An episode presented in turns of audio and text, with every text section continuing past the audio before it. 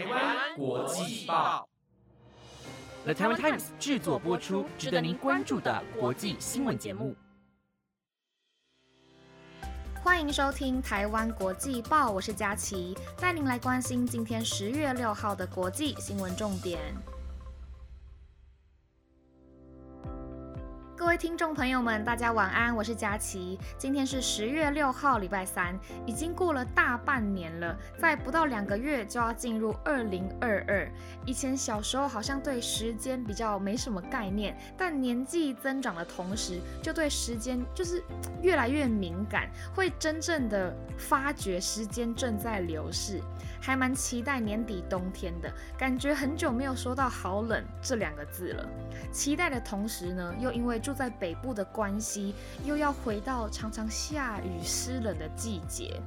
好，感慨完毕。那今天呢，会持续带您关注到有关于诺贝尔物理学奖的消息。美国对于治疗忧郁症患者有了最新的研究，以及微软 Windows 十一作业系统正式登场。以上详细的新闻内容都会在等等的节目中告诉你哦。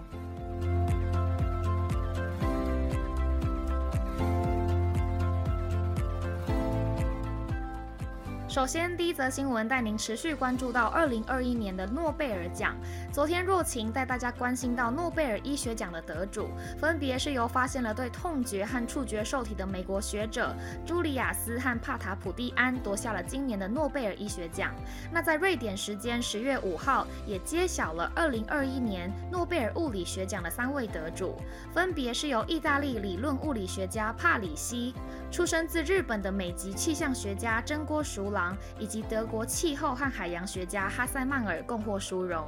今年度二零二一诺贝尔物理学奖的获奖理由是对世人理解复杂物理系统的开创性贡献。帕里西发现了从原子到行星尺度的物理系统中无序和波动的互相作用，而真锅熟郎以及哈塞曼尔则是专精在地球气候的改变，建构实践于地球气候的物理建模，以预测全球暖化。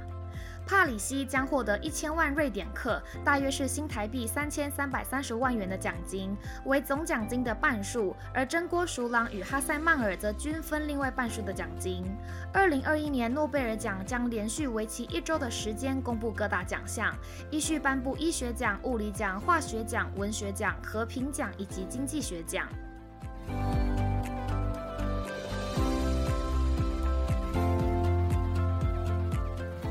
微软 Windows 十一作业系统在十月五号正式开放，符合升级机种的 Windows 十用户免费升级。用户可以体验新系统的服务以及功能，而在同一天也能在市场上购买到 Windows 十一作业系统的装置。微软 Windows 十一作业系统在直观观看上就与旧版有很大的不同。这次主要的变更在于界面上变得更简洁、更利落，以 Start at the Center 为设计理念的中心。用户可以快速的浏览应用程程序，而 Widgets 功能可以让用户加入个性化的元素，不仅能用于查看日历、代办事项以外，也能了解新闻、股票或是交通状况。另外，还深度整合了 Microsoft Teams 功能，作为 Windows 十一内建的。聊天系统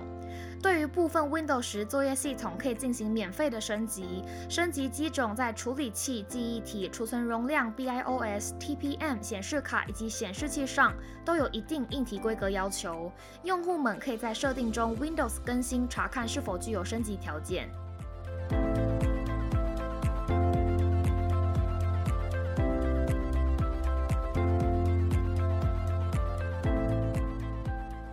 前全世界都还在努力的与新冠肺炎进行对抗，这期间不仅危及到了生理健康以外，心理健康层面也受到了严重的影响。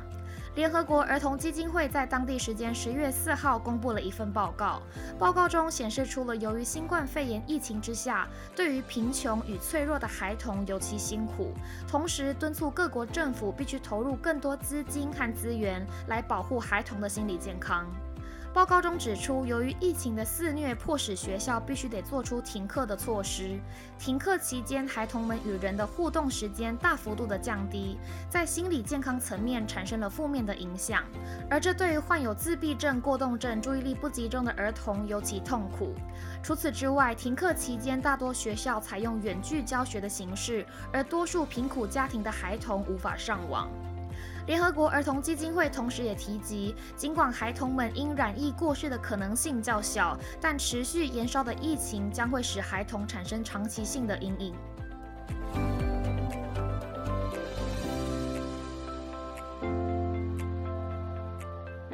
川普从二零一七年上任后，就拒绝公布美国所拥有的核弹头数量，将数据资料进行封锁。如今，拜登实施与前任总统不同的政策，在当地时间十月五号，美国国务院首次公布四年以来储存的核弹头数量。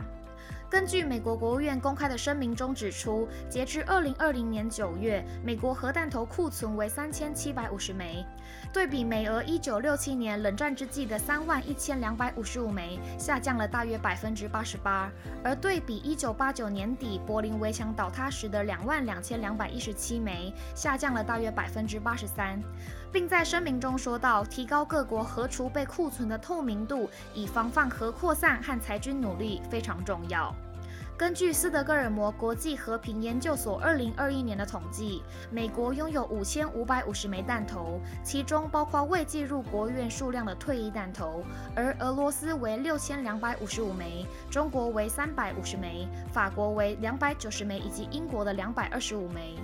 美国国务院自二零一七四年来首度公布核弹头的数据，正是拜登政府要试图重启川普任内停滞的美俄武器控制谈判。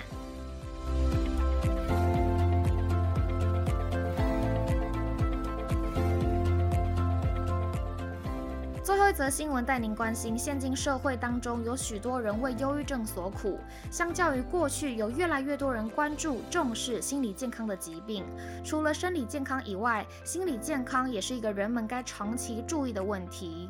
而国际医学期刊《自然医学》在十月四号公布了一项最新研究结果，在患有严重忧郁症病患的大脑内植入了微型电池装置，并成功治疗该名病患的忧郁症。而此项最新研究渴望能为使用药物治疗也无效的患者们给予治疗的可能性。此项研究的领导人为美国加州大学旧金山分校的精神病学家斯坎戈斯，首位受试者为现年三十六岁的严重忧郁症患者莎拉。此项研究首先是通过外科手术，在莎拉的大脑中植入一火柴盒大小、由电池供电的装置。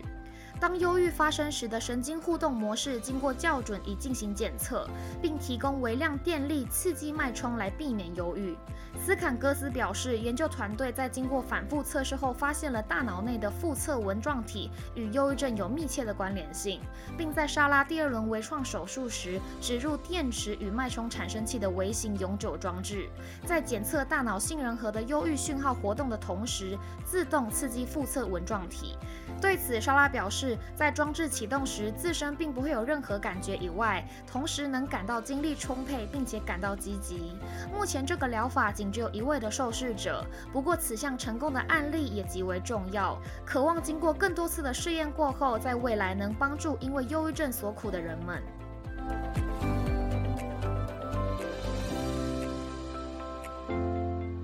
以上新闻由了台湾 Times 制播，感谢您的收听。不知道大家对于今天的哪一则新闻最感兴趣呢？都可以留言告诉我你的想法哦。如果有想要获得哪一个种类的新闻内容，也都欢迎留言告诉我们。在留言的同时，也别忘了按下五星评价。我是佳琪，那我们下礼拜三见喽，拜拜。